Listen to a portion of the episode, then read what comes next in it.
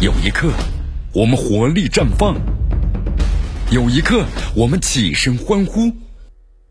这就是运动的魅力。大话体育，让你身临赛场，聆听运动带来的精彩。大话体育。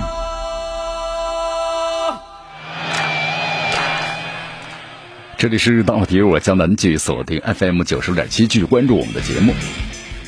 好，咱们的国足呀，在昨天的话呢，包机，然后呢，从这个上海的浦东机场就起飞了啊，前往阿联酋的迪拜。我们说呢，这次征战呢，临时换了地点，阿联酋的沙加进行的世界杯选赛的四强赛，我们最后的三场比赛。呃，在出征的前一晚呢，国足入住的酒店呢也特别久，咱们的这个球队啊，准备了纯手工包的饺子，希望能够。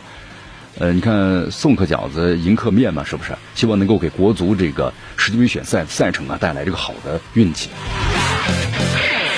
我们说这两天的话呢，其实上海的天气不好，雷雨天气，你看强对流天气啊，通行能力下降百分之二十了。不过咱们国足打的飞机呢，还是准点的就起飞了。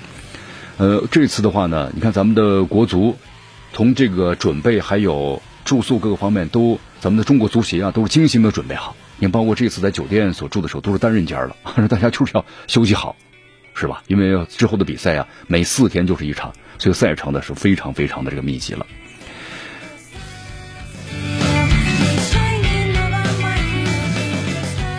好，因为这次咱们国足呢是包机啊，包机在时间上呢比女足更为紧张，而且咱们这次出行的团队的人数呢比较多一些，所以东航的话呢是全流程精细化的服务啊，为咱们的国足啊出行是保驾护航。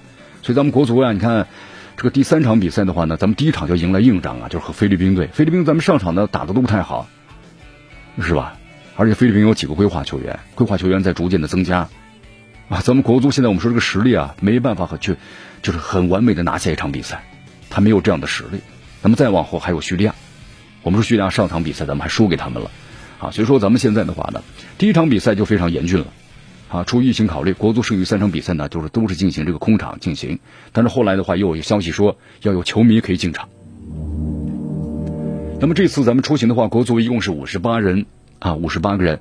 那么三三场的这个四强赛的这个比赛，你看昨天刚刚也看了一下这个国足官方的微博写到的。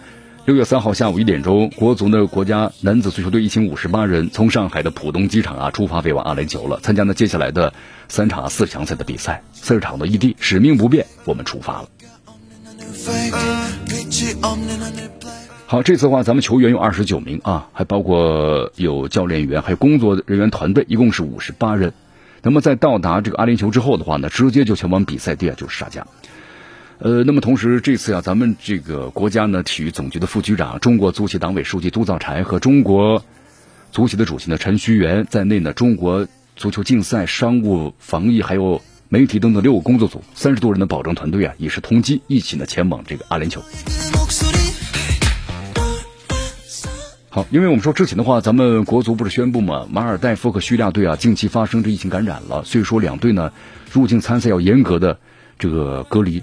不能够如期参加比赛，那么现在这次的话呢，就不不能够按计划在苏州举行了。所以说亚足联的建议啊，就是换到这个阿联酋，因为据说就是这个叙利亚足协的强烈抗议，说这样的话对这个中国足球太有太有利了，天时地利人和，对吧？包括这个啊，其他的一些球队呢也在这个附和着，所以说呢，亚足联就更改了计划啊。呃，我们说咱们只打了一场比赛嘛，就是在这个苏州。七比零击败了关岛。那么接下来呢，我们将在六月七号、六月十一号、六月十五号分别迎战的菲律宾、马尔代夫呢和叙利亚。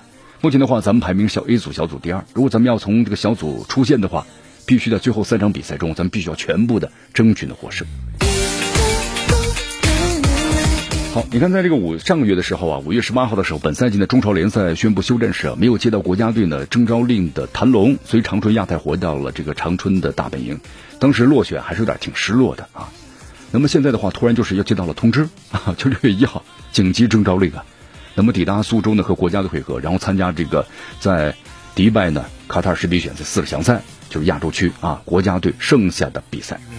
因为我们说你在这个国外的话，如果要是有人伤亡或者突然人数不够的话，你再征调就来不及了。就咱们要让这个板凳的厚度呢再厚一些，所以说咱们又增招了三名的这个球员。